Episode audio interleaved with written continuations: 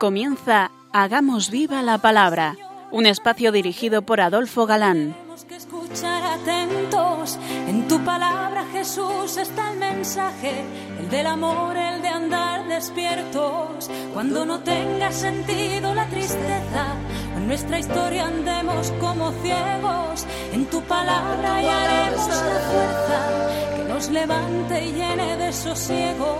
Ojalá comprendamos tu palabra. Ojalá practiquemos tu palabra. Ojalá nos envuelva tu palabra. Ojalá nos transforme tu palabra.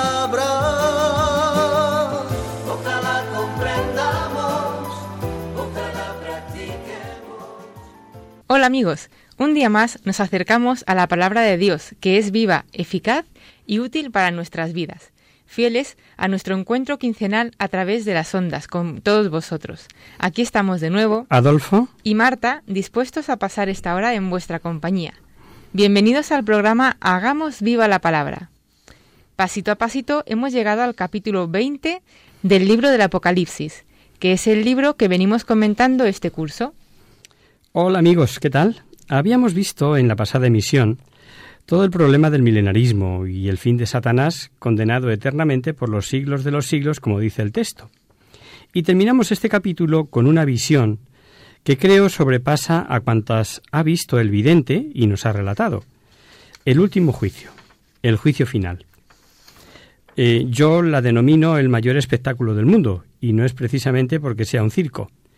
Y para este momento tenemos todos, vosotros y yo, todos, localidad reservada. Con un poco de imaginación, veamos allí a creyentes y no creyentes, listos y menos listos, pobres y ricos, famosos y anónimos, grandes y pequeños. Allí, allí están los grandes reyes, eh, los grandes banqueros, políticos, filósofos, militares, artistas, papas, obispos.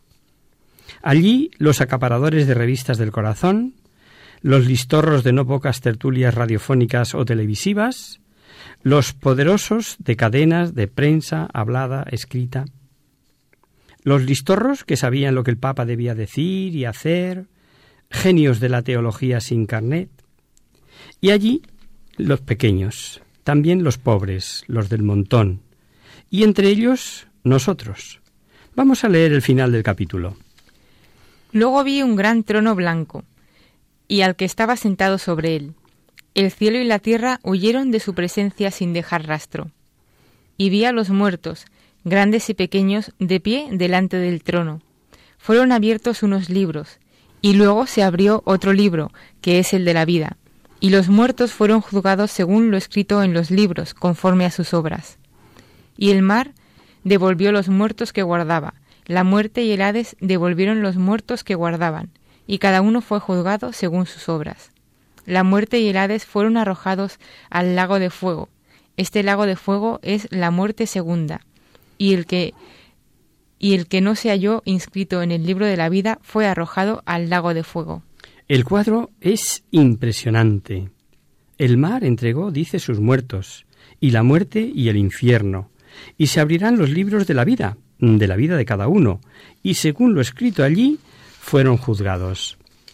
San Agustín dice que todos los hombres simultáneamente verán, veremos, el proceso de nuestra vida con el justo valor de todo pensamiento, palabra y obra, y así verá el estado exacto de su alma.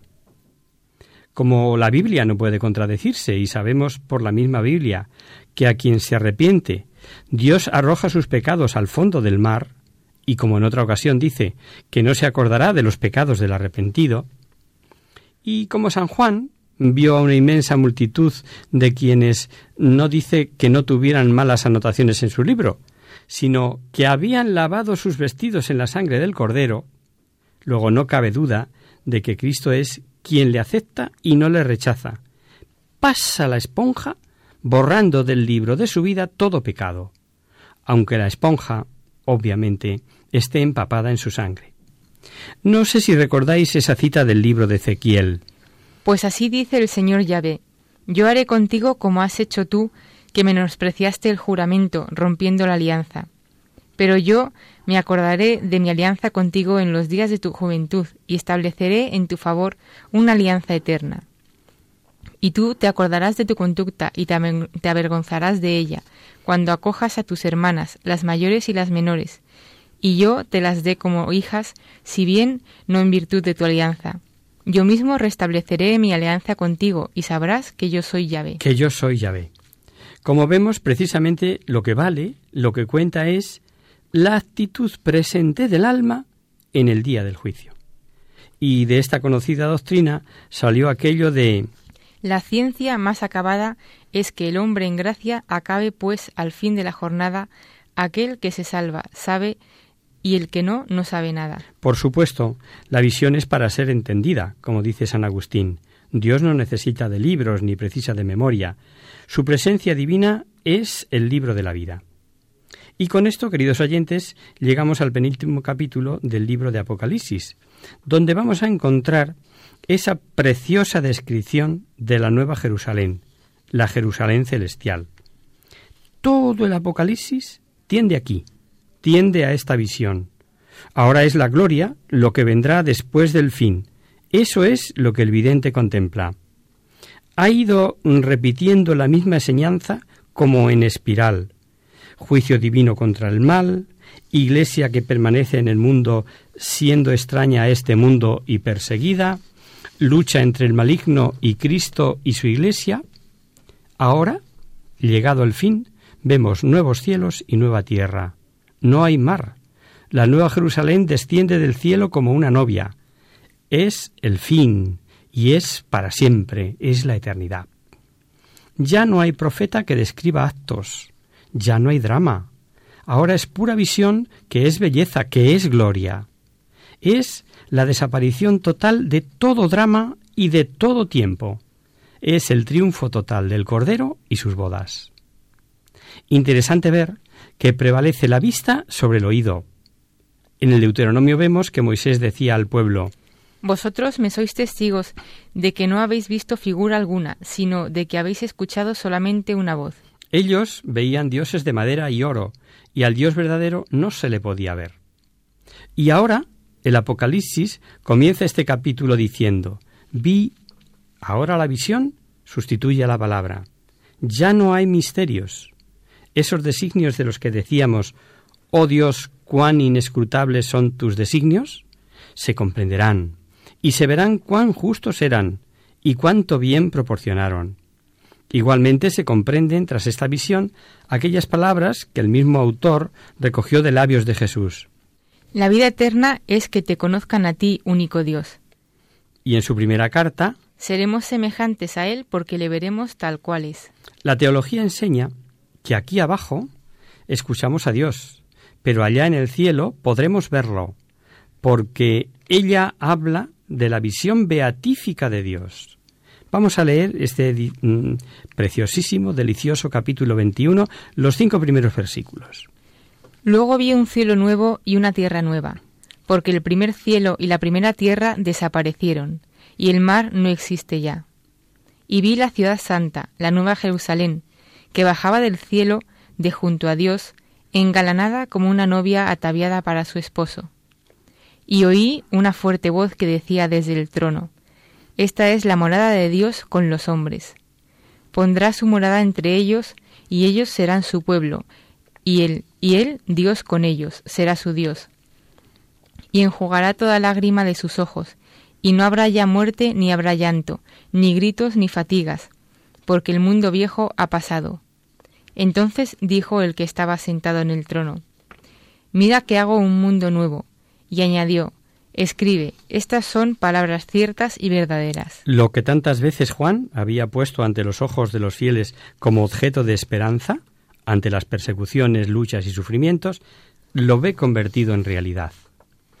Una vez ejecutado el juicio final, se abre una nueva vida para los predestinados. Toda la naturaleza visible será renovada y transformada, del mismo modo que, por el pecado del hombre, la naturaleza fue sometida a la maldición y a la corrupción, así también ahora, con la glorificación del hombre, será librada de la corrupción y pasará a un estado mejor. Juan contempla, lo hemos oído ahora, un cielo nuevo y una tierra nueva. Esta idea es un tema apocalíptico que tiene también grandes resonancias en las, en las esperanzas mesiánicas. El profeta Isaías anuncia para los tiempos mesiánicos eso, la creación de cielos nuevos y tierra nueva. Esta misma concepción la encontramos en todo el Nuevo Testamento. En este sentido, nos dice la segunda carta de Pedro. Nosotros esperamos otros cielos nuevos y otra tierra nueva, en que tiene su morada la justicia según la promesa del Señor. El Apocalipsis, lo mismo que la carta de Pedro, entienden esta transformación de los últimos tiempos. Lo que quiere decir San Juan es que con el juicio divino purificador más poderoso que el mismo fuego, los cielos y la tierra quedarán tan puros que verdaderamente parecerán otros.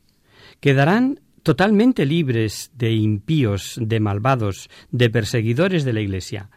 Por consiguiente, los cielos y la tierra serán nuevos, porque quedarán purificados. El apóstol Pedro, mm, haciendo alusión a la historia del Génesis, dice que la tierra salió el agua y luego con el agua del diluvio fue purificada. Pero los cielos y la tierra actuales están reservados por la misma palabra para el fuego en el día del juicio y de la perdición. San Pablo también espera una especie de nueva creación, por la cual suspiran las criaturas, sintiendo, dice él, como dolores de parto mientras llega la regeneración espiritual del hombre porque también la creación será liberada de la esclavitud de la corrupción, para participar de la gloria de la gloriosa libertad de los hijos de Dios. Sabemos que la creación entera, hasta el presente, gime y sufre dolores de parto. Y no solo ella, también nosotros, que poseemos las primicias del Espíritu, gemimos interiormente anhelando que se realice la redención de nuestro cuerpo. Esto lo dice en la carta a los romanos. Pues bien, esta completa renovación del mundo exige que la nueva capital, la Jerusalén nueva, sea totalmente celeste. Por eso el autor sagrado, lo hemos escuchado, dice que vio la ciudad santa descender del cielo del lado de Dios. La presenta, si veis, personificada bajo la figura de una novia ricamente ataviada. Se le llama ciudad santa porque en ella surgía el templo del único Dios verdadero, y al mismo tiempo será nueva, nueva porque en ella ya no habrá ninguna cosa impura o profana. Jerusalén era el símbolo de la alianza de Dios con el pueblo escogido. La literatura rabínica habla de la existencia de un modelo de la ciudad de Jerusalén junto a Dios antes de que fuera fundada en la tierra. Pues bien, San Juan se sirve de esta creencia judía de una Jerusalén preexistente que se manifestaría en los tiempos escatológicos para describirnos una nueva Jerusalén, totalmente espiritual, mansión de los elegidos. Hacia esta ciudad futura, ideal, se dirigían las miradas y las esperanzas de los israelitas, lo mismo que en Ezequiel, especialmente después de la destrucción de Jerusalén, como sabéis, en el año 70. En cuanto a capital de la nación hebrea, viene a ser frecuentemente como la expresión del mismo pueblo. Y como Israel según la concepción de los profetas, está íntimamente ligado con Yahvé por un vínculo conyugal, por eso se le llama esposa de Yahvé. Esto mismo lo explica en nuestro pasaje y se dé una Jerusalén, el o sea que se dé en este pasaje a Jerusalén el nombre de esposa, en cuanto que representa al pueblo de Dios. En esta concepción profética se funda San Pablo para que decir que Jerusalén es nuestra madre, porque representa al pueblo de los elegidos, de los hijos de Dios, de los que creyeron en Cristo y aprendieron de él a llamar a Dios Padre. El mismo San Pablo considera a la Iglesia como esposa de Cristo. Acordaos aquella carta a los Efesios en que hablaba que la presentaba sin mancha ni arruga. Pues bien, San Juan extiende a la Iglesia triunfante lo que San Pablo dice de la Iglesia militante. Esta es la razón del lenguaje empleado en este pasaje, donde el autor sagrado ve a Jerusalén glorificada que desciende del cielo ataviada como novia en el día de sus bodas. Esto es, con esta imagen se quiere expresar la alianza íntima e indisoluble del Cordero con su pueblo, con la Iglesia. Esta alianza íntima e indisoluble de Cristo con su Iglesia ya ha sido representada en el Apocalipsis bajo la imagen de unas bodas. Pues Jesucristo es comparado en el Nuevo Testamento a un esposo y la Iglesia su esposa. La esposa del Cordero, que ve Juan, viene ataviada con sus mejores galas, como nos ha leído Marta, es decir, con la gracia y con las buenas acciones de los santos. Se dice además que la Nueva Jerusalén baja del cielo porque ha de ocupar el sitio de antes en la nueva tierra, una vez purificada de todas las impurezas que antes la tenían manchada. Nueva creación, sin el peso del pecado y sus consecuencias. Todo es distinto. Así se comprenden aquellas citas tan repetidas que quienes se acercan en visión como Pablo o Isaías supera cuanto el ojo puede ver y el oído puede oír y el corazón puede desear. Continuaremos sobre este tema después del descanso. Hacemos ahora una breve pausa musical.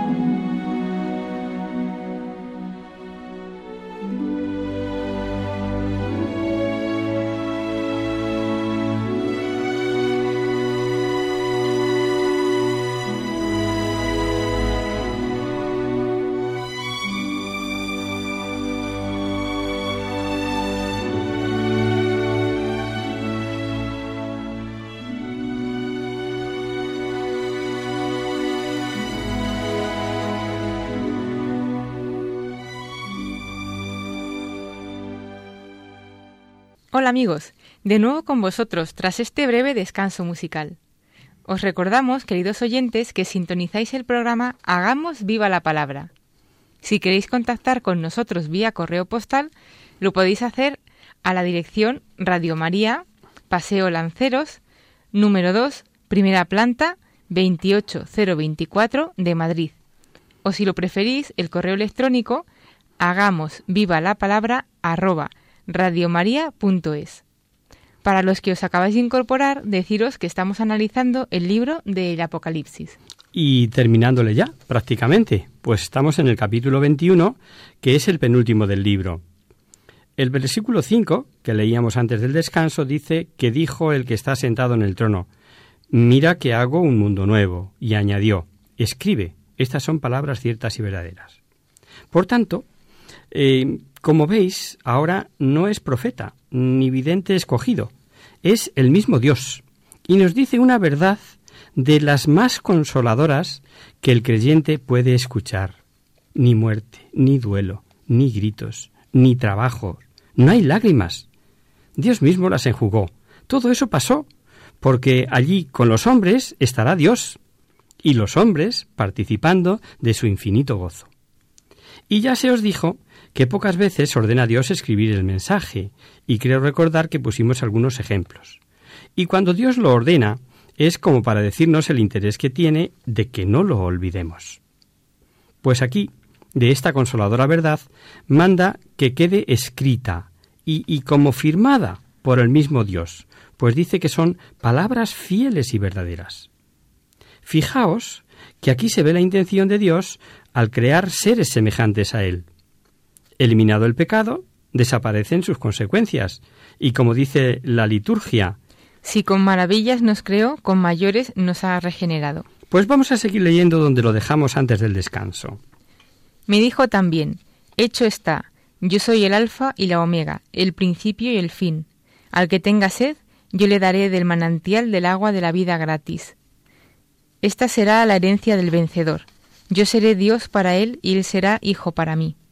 Pero los cobardes, los incrédulos, los abominables, los asesinos, los impuros, los hechiceros, los idólatras y todos los embusteros tendrán su parte en el lago que arde con fuego y azufre, que es la muerte segunda. La dicha es tanta que parece mm, precisar solemnidad y como garantía de su cumplimiento de principio a fin. Y como para que no nos extrañe recibir tanto gozo, dice dos cosas importantes. Primero, que se cumplirá mm, de la letra primera a la última, con esa bonita y preciosa frase de yo soy el alfa y la omega, que son, como sabéis, la primera y la última letra del alfabeto griego en el que se escribió el libro, y todo comienza y termina en Dios, porque Él es creador de todas las cosas y todos los seres convergen ininterrumpidamente hacia Él, como a su centro, como a su fin. Y segunda, que se nos da gratis. A los cristianos que se hayan mostrado valientes y hayan salido vencedores de las luchas pasadas, y a todo el que tenga sed, Dios les concede bondadosamente derecho a la inmortalidad bienaventurada de Jesucristo. Esto es lo que significa dar de beber gratis de la fuente de agua de vida. El que tenga sed designa a aquellos que sienten ansias de felicidad espiritual y cumplen los requisitos establecidos por Cristo y la Iglesia para obtenerla. Dios concede esa felicidad. No tenemos más remedio que volver. Cuando la fiesta eh, de los tabernáculos, Jesús gritó, aprovechando el simbolismo de agua de aquella fiesta. Si alguno tiene sed, venga a mí y beba. Jesucristo es la única causa eficiente. De ahí que sea gratis. Al llegar esta Jerusalén celestial, pero solo aquellos que quieran, solo aquellos que se alleguen a Él, según dijo, venga a mí y beba. Esta es la suerte feliz que aguarda a los cristianos vencedores. En cambio, los cristianos mm, cobardes, eh, que no se atrevieron a enfrentarse a la persecución, los infieles, los idólatras, y en una palabra, todos los malos serán terriblemente castigados. San Juan, hemos escuchado, nos da una lista de aquellos que, habiendo cometido acciones abominables a los ojos de Dios, serán arrojados a ese estanque de fuego. En primer lugar, se refiere a los cristianos remisos y cobardes, que al llegar la persecución no supieron luchar contra la bestia y, y renegaron perdón de Cristo. Enumera a continuación los infieles, que han rehusado la fe, cerrando los ojos a la luz y a la verdadera revelación. Muchos de estos se han hecho abominables a los ojos de Dios, por haberse entregado a impurezas, especialmente a los vicios contra la naturaleza. También los homicidas o asesinos, los fornicarios, los hechiceros, que en sus artes mágicas se sirvieron del engaño, los idólatras y todos los embusteros, es decir, todos los mentirosos y falsos doctores que enseñaron doctrinas erróneas, serán castigados por Dios con la muerte eterna en el, estanco de, en el estanque perdón, de fuego y azufre. Esta muerte eterna es llamada aquí de una manera, la muerte segunda, por contraposición a la muerte primera o corporal que se da cuando el hombre sale de este mundo. Este pasaje del Apocalipsis puede considerarse como el eco de aquella afirmación de San Pablo en su primera carta a los Corintios. ¿No sabéis que los injustos no poseerán el reino de Dios? No os engañéis, ni los fornicarios, ni los idólatras, ni los adúlteros, ni los afeminados, ni los sodomitas, ni los ladrones, ni los avaros, ni los ebrios, ni los maledicientes, ni los rapaces se poseerán el reino de Dios. Y antes de citar a tales pecados les advierte, no os engañéis, hermanos, para decirles que ninguno de tales pecadores entrarán en el reino. Pero por cuanto está repetidamente revelado y el mismo Pablo dice también a los mismos corintios a continuación. Esto erais, pero habéis sido lavados, habéis sido justificados, en el nombre de nuestro Señor Jesucristo y por el Espíritu de nuestro Dios. No sólo a cuantos bautizados fueron regenerados, sino a cuantos por los sacramentos, como por el de la penitencia, por ejemplo, recobran esa vida de la gracia.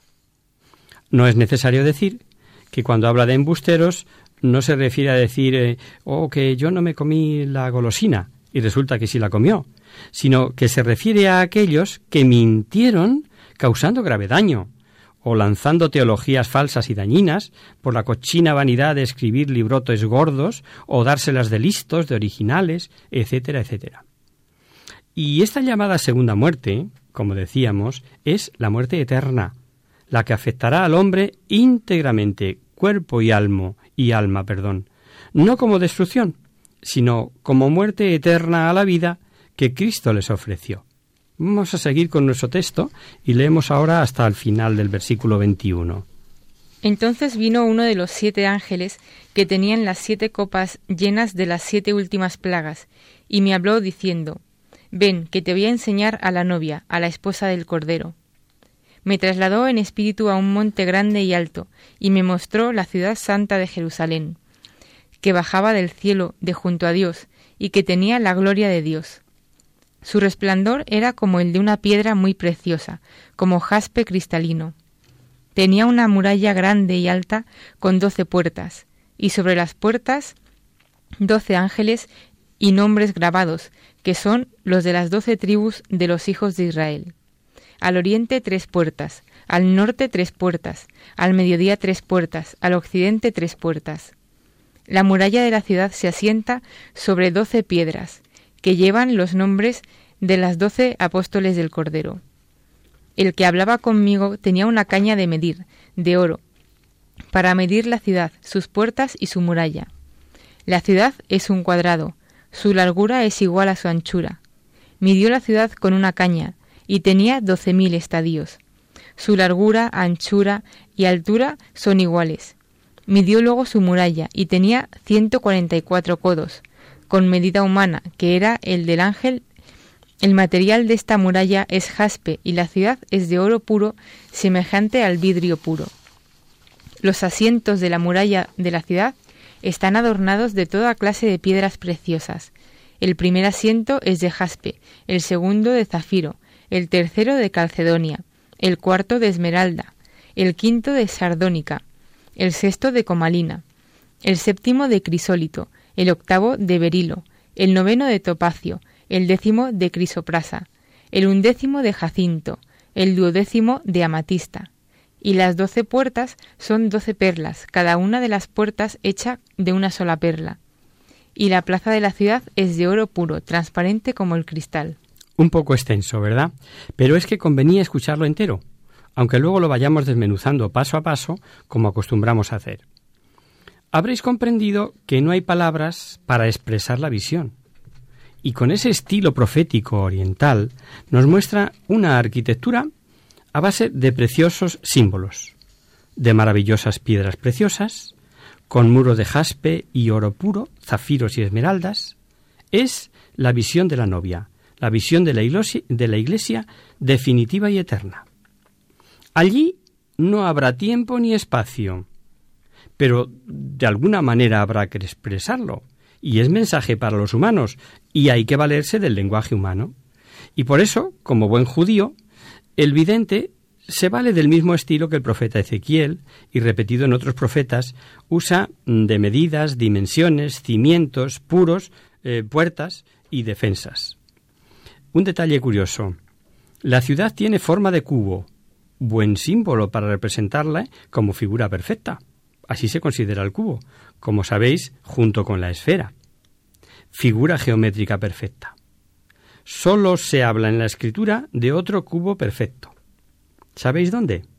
Efectivamente, el lugar santísimo por excelencia en el templo de Salomón, lo que llamamos el santo de los santos, que estaba recubierto de oro. El lugar santísimo tenía veinte codos de largo, veinte de ancho y veinte de altura, y lo cubrió de oro purísimo. Asimismo cubrió de oro el altar de cedro. Efectivamente. Las puertas, hemos oído, representan a los patriarcas, pero los tramos de puerta a puerta llevaban el nombre de los doce apóstoles del Cordero. Esta Jerusalén no es ya ciudad judía solamente, entre el Antiguo y el Nuevo Testamento, el nuevo pueblo de Dios. La simbólica medida que nos da quiere decir que es enorme. 185 por 12.000.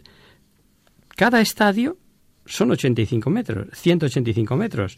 Pues nos da más de 2,2 2.200 kilómetros, pero para ello usa, como no, el número 12. Son paralelos con el antiguo templo de Jerusalén, pero elevado, mm, por decirlo de alguna manera, a la enésima potencia que el autor sagrado le resulta difícil transmitir. El material de su muro era de jaspe, pero la ciudad era de oro puro, semejante al vidrio limpio. El oro refleja la pureza y el valor de la Iglesia, es transparente como el vidrio, para que la gloria de Dios pueda brillar a través de la ciudad. El jaspe representa la gloria de Dios. Semejante al vidrio limpio, enfatiza la falta de imperfecciones o defectos, es decir, la santidad de la Iglesia. Las doce puertas eran doce perlas. Cada una de las puertas era una perla. Y la calle de la ciudad era de oro puro, transparente como vidrio. Las perlas son objeto de gran precio, pero también son hechas a través del sufrimiento del molusco. Puede sugerir la idea que una forma de entrar en la ciudad es a través del sufrimiento de Cristo en la cruz. Jesús se llama a sí mismo en San Juan Yo soy la puerta, ¿no? Y es que no hay otra forma de entrar en la ciudad. Los muros son demasiado altos. La gran calle de la Nueva Jerusalén, que veremos en el próximo capítulo, también y a lo largo de la calle, fluía el río de agua viva. Los cimientos de la muralla estaban adornados con toda clase de piedras preciosas. El primer cimiento era de jaspe, el segundo de zafiro, el tercero de ágata, el cuarto de esmeralda, el quinto de sardónica, el sexto de cormalina, el séptimo de crisólito, el octavo de berilo, el noveno de topacio, el décimo de ágata, el undécimo de jacinto y el duodécimo de amatista. Piedras preciosas todos, ¿no? Bueno, pues no se le ocurre al autor otro modo de expresar la tremenda valía de los cimientos de esta Jerusalén celestial. Un detalle curioso. Los signos del zodiaco tienen exactamente estas piedras asociadas, pero en el orden inverso. ¿Están tomados de aquí? Tal vez la amatista se asocia con Aries, etcétera. Hay una cita muy interesante del libro de Tobías que vale la pena que leáis en casa. está en el capítulo 13 sobre la Jerusalén celestial y vamos a tomar nosotros solo una pequeña muestra. Jerusalén, ciudad santa, Dios te castigó por las obras de tus hijos, mas tendrá otra vez piedad de los hijos de los justos. Confiesa al Señor cumplidamente y alaba al Rey de los siglos, para que de nuevo levante en ti con regocijo su tienda, y llene en ti de gozo a todos los cautivos, y muestre en ti su amor a todo miserable, por todos los siglos de los siglos. Brillará luz de lámparas por todos los confines de la tierra. Vendrán a ti de lejos pueblos numerosos, y los habitantes del confín del mundo, al nombre del Señor, tu Dios, llevando en sus manos los obsequios para él. Esta literatura, así como la de Ezequiel, no cabe duda que a Juan, el autor de Apocalipsis, le sería conocida, y recurre a ella mm, para intentar explicar lo que es la maravilla del cielo, lo que es estar ya con el Señor para siempre, para siempre. Hay exegetas que opinan sobre ese ver a la Iglesia con tanta belleza descender del cielo, que bien pudiera revelar que el reino del Mesías es más antiguo que el mundo. De lo que no podemos dudar es que ello muestra la intervención de arriba, de Dios. Lo hemos leído al principio. Me mostró la ciudad santa de Jerusalén, que bajaba del cielo de junto a Dios, y tenía la gloria de Dios. Pues si os parece, nos quedamos aquí. En la próxima emisión comentaremos el final de este capítulo.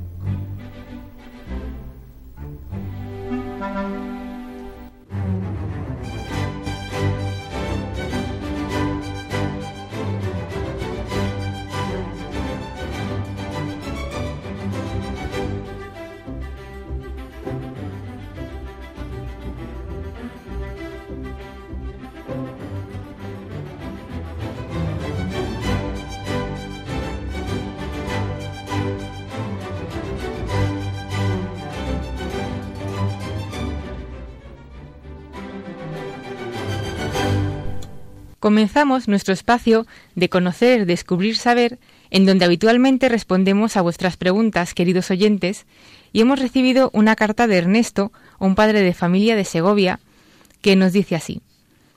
Queridos amigos de Radio María, os escucho habitualmente en el coche, que es donde mejor cojo la emisora. Soy un padre de familia, vivo en Segovia y me dedico al reparto de una firma comercial en esta zona centro. Aprovechando la oportunidad de vuestro buzón de preguntas, me gustaría que me aclararais lo de creyente y practicante que está tan de moda. La semana pasada estuve en una boda y sentí mucha vergüenza ajena, pues aquello era un guirigay y a mí no me gustó. Hablando luego con otro invitado del tema, me sacó a relucir el tan traído y llevado asunto de una cosa es ser creyente y otra practicante. ¿Hay dos clases de cristianos? ¿Se puede decir que uno es creyente y que otro es practicante? Muchas gracias de antemano. Me gustaría, me gusta mucho vuestro programa. Las explicaciones del Apocalipsis me están aclarando muchas incógnitas. Y firma Ernesto. Querido amigo Ernesto, con gusto te contestamos. No te equivocas. Tener fe significa no solo creer en Dios y en lo que nos dicta el credo, sino también responder con obras a lo que Dios nos ha revelado. Esa fe de los autodenominados creyentes no practicantes es pura teoría y una buena excusa para quitarse de encima las responsabilidades que el ser cristiano implica. La fe no se limita a sentimientos, ni a escoger algunas obras buenas según nuestro gusto. Creer implica obediencia a todo lo que Dios ha revelado.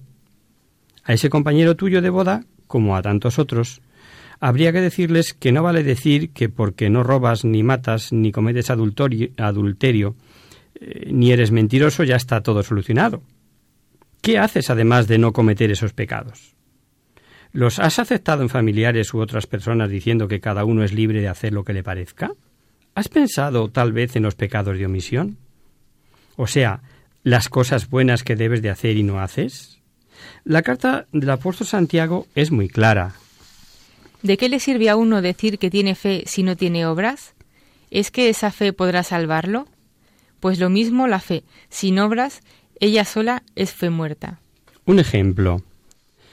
Faltar por negligencia a la Santa Misa el domingo constituye una grave ruptura de nuestra alianza con Jesucristo. Es marginarlo, es dejarlo de lado, es ignorarlo. Es manifiesta infidelidad a la alianza que Él selló con su sangre. Es traicionar su amistad. Eso es no ser consecuente con lo que se cree. Es coherencia de vida. Así de sencillo. No es cuestión de asistir solamente, porque, porque si no voy es pecado. Si ahora es pecado, de otra manera no, que si venial, que si mortal. Como ves, eh, la cosa no va por ahí. El hecho de que muchos cristianos hayan sido seducidos por el mundo y sus múltiples actividades o comodidades del domingo y no sean fieles al Señor, no justifica esa omisión. Hablamos, claro está, de faltar a la Santa Misa por dejadez. Todos sabemos muy bien que en caso de una enfermedad, que no permita salir de casa o porque tener que atender a un enfermo o un imprevisto o una urgencia importante, no estaríamos obligados. Pero montarse una moralidad propia, basada en lo que está de moda y todos hacen, y que pensar que porque todos lo hacen, tú también puedes hacerlo, es una barbaridad y una traición a quien nos dio los diez mandamientos para cumplirlos. Y, y no para que los acomodemos al gusto de quienes no creen en él. Cuando decimos que somos practicantes, no estamos asumiendo que somos ya santos. Ojo, ojo a esto. Tan solo significa que tenemos la firme intención de ser buenos cristianos, de ser leales a Cristo, o dicho de otra manera, poniendo en práctica todo lo que Él, por medio de su Iglesia, nos propone para alcanzar el fin para el que hemos sido creados. Ser practicante está al alcance de toda persona de buena fe que tenga un sincero deseo de ser fiel a su bautismo. Jesús dijo, Si alguno me ama, guardará mi palabra, y mi Padre le amará, y vendremos a él y haremos morada en él. El que no me ama no guarda mis palabras. Amar a Dios es obedecerle de corazón. Quien dice que cree en Él, pero no quiere poner su práctica eh, en práctica su palabra, no le ama, no le es leal y peor todavía, no es sincero consigo mismo. Por otro lado, tampoco podemos decir que guardamos la palabra de Jesús si no practicamos lo que nos enseña la Iglesia, que Él fundó precisamente para mantener la unidad de fe, y, es la misma enseñanza moral a través de los siglos. En la Iglesia y por voluntad de Cristo tenemos la garantía de que la enseñanza es pura y la interpretación es veraz, aunque Mm, como humanos que somos, descubramos cantidad de fallos en ella. Y en mí, que soy parte de la Iglesia, que soy Iglesia. En la Iglesia Dios guía a su pueblo hacia la vida eterna, y uno se separa de la Iglesia cuando dice que cree sin practicar. Sabemos muy bien que en la Iglesia ha habido, hay y habrá escándalos. El primero fue Judas. Jesús mismo nos advirtió que habría escándalos. Sin embargo, esa no es la razón para no ser coherente, para no practicar. Tal vez la verdadera razón habría que buscarla más adentro, más dentro de nosotros, en la propia conciencia. El día que decidiste anteponer tu comodidad o tu punto de vista a un mandamiento, cualquiera que sea, que te resultaba eh, exagerado, eh, pasado de moda o poco práctico, Ahí, en ese momento, empezaste a decir que bastaba con creer sin practicar, aunque eso ni tú mismo te lo creías. El libro de los Hechos de los Apóstoles nos revela los elementos esenciales de la vida cristiana. Dice así. Acudían asiduamente a la enseñanza de los apóstoles, a la comunidad de vida, a la fracción del pan y a las oraciones. Este era el programa de la vida de los primeros cristianos. y sigue siéndolo para nosotros después de 2015 años. Este programa se basa en cuatro puntos. Los cristianos querían que se les enseñase para profundizar la fe, se ayudaban mutuamente practicando la caridad, tomaban parte en la fracción del pan, que era como se llamaba entonces a la Santa Misa, y finalmente vivían una vida de oración. Una fe que quita uno cualquiera de estos componentes de la vida cristiana es una fe falsa. Y en vista de nuestro destino de vida eterna para la que Dios nos ha creado, es una locura y una temeridad pensar que basta con llamarse muy creyente, pero no practicante para conseguirla. Es un contrasentido querer amañar creyente y practicante. Se cree y se es consecuente con lo que se cree, o simplemente no se cree. Eh, por otro lado, eh, amigo Ernesto, se trata de intentarlo, eh, de ser, aunque fallemos continuamente, fieles a la fe. Esa fe que recibimos en el bautismo, no con intentar acallar nuestra conciencia con autojustificaciones de este tipo. Tenemos una pequeña anécdota que ilustra muy bien esto de lo que hablamos, la coherencia de vida. Hace años un sacerdote tomó el autobús camino de su nueva parroquia en otro barrio distinto de la misma ciudad de la periferia de Madrid, donde había estado destinado antes. Al sentarse, descubrió que el conductor le había dado una moneda de 50 céntimos de más, en el cambio al comprar el billete. Mientras consideraba qué hacer, pensó para sí mismo. Ah, olvídalo, solo son 50 céntimos. ¿Quién se va a preocupar por tan poca cantidad? De todas formas, la compañía de autobús recibe mucho más de las tarifas y no le echarán de menos. Acéptalo como un regalo de Dios. Pero cuando llegó a su parada se detuvo y pensando de nuevo decidió darle la moneda al conductor diciéndole Tome, usted me dio cincuenta céntimos de más. El conductor con una sonrisa le respondió Sé que es el nuevo cura del barrio. He pensado regresar a la iglesia y quería ver qué haría usted si yo le daba de más en el cambio. Se bajó el sacerdote y sacudió por dentro, sacudido por dentro, dijo Oh Dios, por poco vendo a tu hijo por cincuenta céntimos. Nuestras acciones son vistas por todos. ¿Qué testimonio damos por Cristo? Ilustrativa 100% la anécdota, ¿verdad? Eh, esto nos debería hacer pensar, porque en ocasiones somos tan condescendientes con nosotros mismos, nos perdonamos tantas cosas, que eso es lo que nos aleja de la coherencia. Eh, gracias por tu carta, Ernesto. Con el ejemplillo yo creo que nos ha quedado a todos claro eso de ser practicante. ¿A que sí? Aquí nos tienes eh, si necesitas eh, cualquier aclaración, querido amigo. Y a vosotros, queridos oyentes, como os decimos, aquí nos tendréis y, y dispuestos a contestar a lo que nos planteéis. Y hasta aquí, queridos amigos, el programa de hoy. Os dejamos con nuestra sintonía y os recordamos que si queréis dirigiros al programa para cualquier duda, aclaración o sugerencia, participando en el espacio de conocer, descubrir, saber, estamos a vuestra total disposición y encantados de atenderos en la siguiente dirección. Radio María, Paseo Lanceros número 2, primera planta, 28024 de Madrid. O bien, si lo preferís, el correo electrónico hagamos viva la palabra arroba radiomaria.es. El próximo miércoles, como sabéis, está el programa del Padre Jesús Silva que alterna con nosotros. Tus palabras, Señor, son espíritu y vida. Por tanto, nosotros nos encontramos de nuevo dentro de 15 días, si Dios quiere. Con un programa en el que seguiremos profundizando en el tesoro escondido en cada página de este interesantísimo libro de Apocalipsis. Hasta el próximo día, amigos. Hasta el próximo día.